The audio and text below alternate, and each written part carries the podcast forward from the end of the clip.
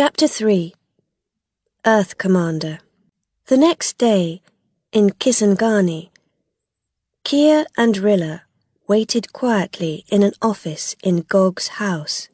Suddenly, Commander Zadak came into the office and gave some letters to the man behind the table. He saw the two young people and stopped in front of them.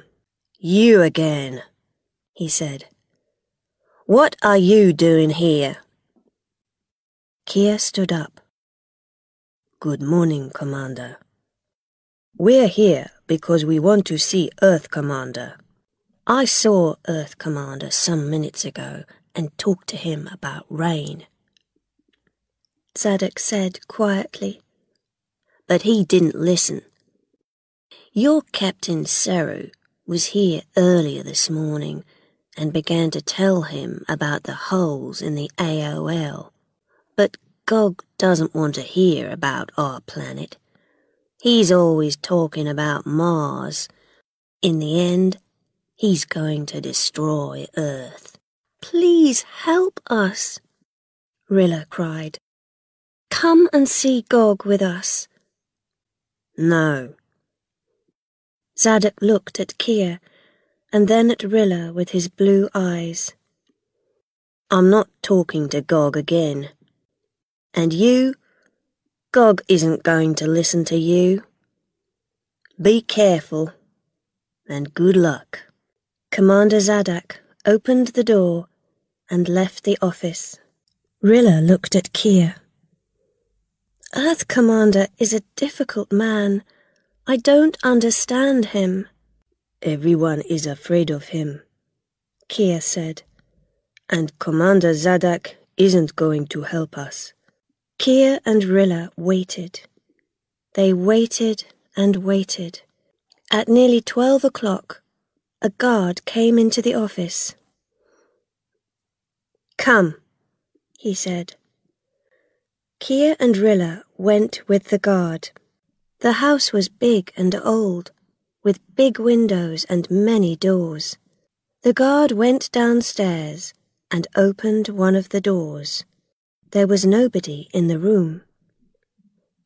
Wait here, the guard said, and left. Kiah and Rilla sat down on the expensive green and black chairs and looked at the expensive flowers on the tables. There were no windows in this room. Suddenly, the door opened and a tall, fat woman came in. Her name was Belle, and she was Gog's wife. She had a lot of long red hair, and she wore an expensive blue dress. Belle liked expensive things.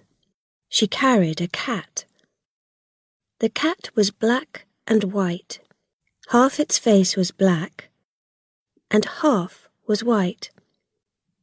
Half its body was black, and half was white. Why are you here? Why do you want to see Earth, Commander? she asked. Rilla stood up. How do you do? she said. We want to talk to Earth Commander about the AOL.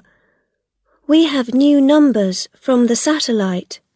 Belle's face was red. The AOL? Earth Commander knows about the AOL, and he is the best man. Excuse me, Kiah said quietly. We want to help Earth Commander. Belle began to laugh. Help? You? The cat jumped down and walked across the room. How can you help? Oh, Why can't you understand? Listen, Earth Commander is working on the spaceship for Mars. It's difficult and expensive work. The cat jumped onto Rilla's chair and looked at her with its yellow eyes. Two years ago, Adai wanted more money for the AOL, and Earth Commander sent him to the colony under the moon. Now you're talking about the AOL. Do you want to go to the moon too? The door opened again. and a different guard came in. Excuse me, Earth Commander is ready now. Belle stood up. You can see Earth Commander now, she said coldly. But you're going to be sorry. The guard opened a different door, and Belle and the cat went into a beautiful room with expensive, very old tables and chairs. Rilla and Kiah went in behind them. There were no windows in the room, but a lot of pictures. There was Gog, the richest man on earth and the worst man on earth.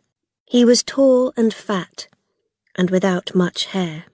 He sat behind a big table with a television, three computers, and five telephones.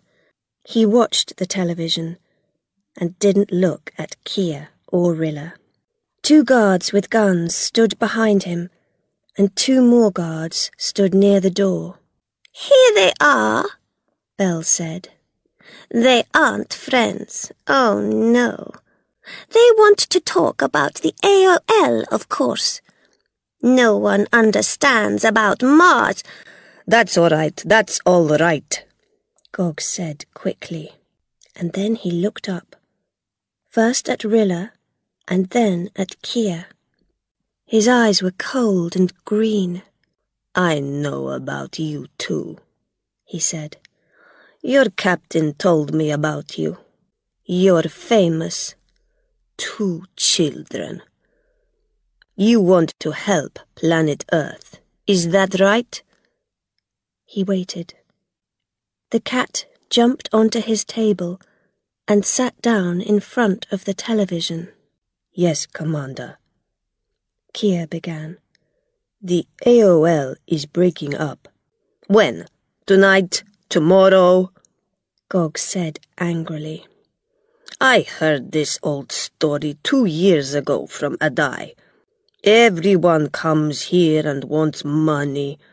Money for the AOL, money for rain, money for the moon colony, but I am Earth Commander, and you are nobody.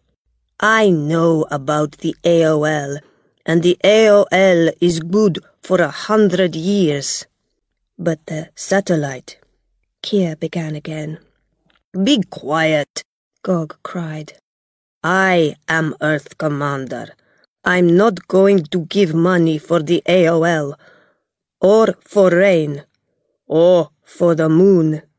Gog looked at the guards near the door. Take them. Take them away. I don't want to hear them. The guards moved behind Kiah and Rilla, and Belle began to laugh. Goodbye, she said. You're not going to the moon. You're going to prison. You can talk about the holes in the AOL there.